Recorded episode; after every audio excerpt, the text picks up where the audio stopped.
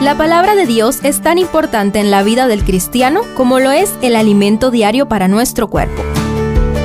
Estudia con nosotros el capítulo del día en Reavivados por su palabra.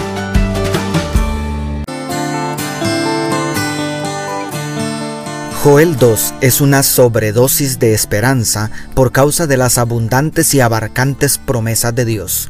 Podríamos estudiar varios meses este capítulo, pero hoy reflexionaremos en los aspectos relevantes. Primero, de la plaga de langostas al día de Jehová al arrepentimiento.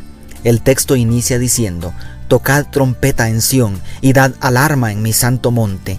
Tiemblen todos cuantos moran en la tierra, porque viene el día de Jehová, porque está cercano, declara el verso 1. Los versos 10 al 11 vuelven a sacudirnos con el mismo tema y justo en medio, en los versos 3 al 9, hacen una descripción poética de la devastación de las langostas como si fueran un ejército imparable. La plaga de langostas atacaban a Palestina cada 10 o 15 años y nada podía detenerlas sin los modernos insecticidas. Por eso son un símbolo de los indetenibles juicios de Jehová sobre Judá, cuyo tiempo de gracia se estaba acabando para dar lugar a la invasión babilónica que devoraría todo a su paso. En ese contexto aparece el llamado de los versos 12 y 13.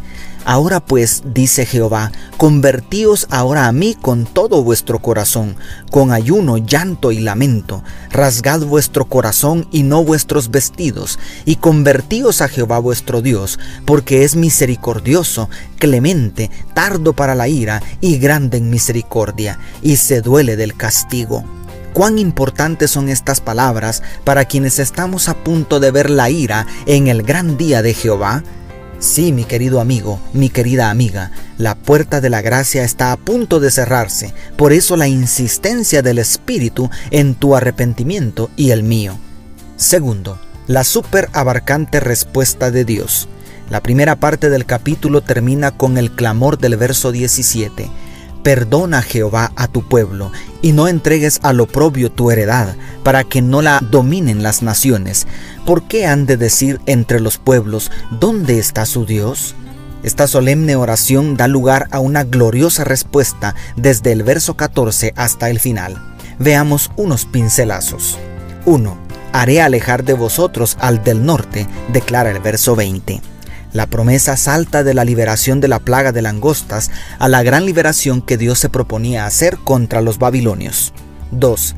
Tierra, no temas, alégrate, gózate, porque Jehová hará grandes cosas.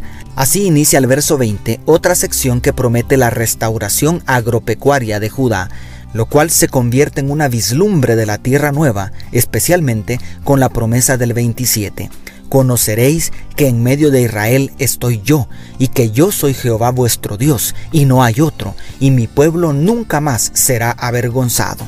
3. Vosotros también, hijos de Sión, alegraos y gozaos en Jehová vuestro Dios, porque os ha dado la primera lluvia a su tiempo, declara el verso 23, en el corazón de esta sección.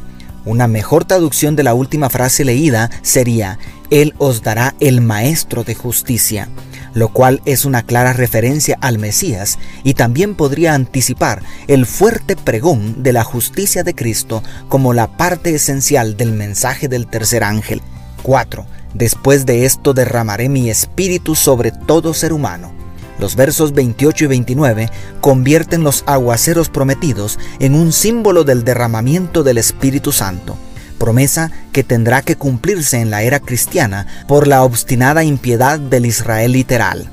Y 5.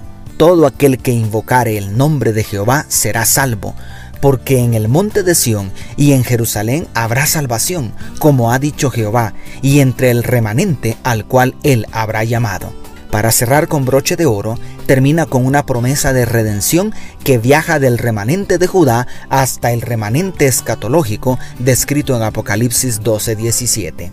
Es impresionante cómo este mensaje profético permite pasar de lo literal a lo simbólico y de lo simbólico a lo literal, así como de lo histórico a lo profético y viceversa. Pero más impresionante es conocer a ese Dios que es misericordioso y clemente, tardo para la ira y grande en misericordia, quien nos llama al arrepentimiento en este preciso momento. Dios te bendiga, tu pastor y amigo Selvin Sosa.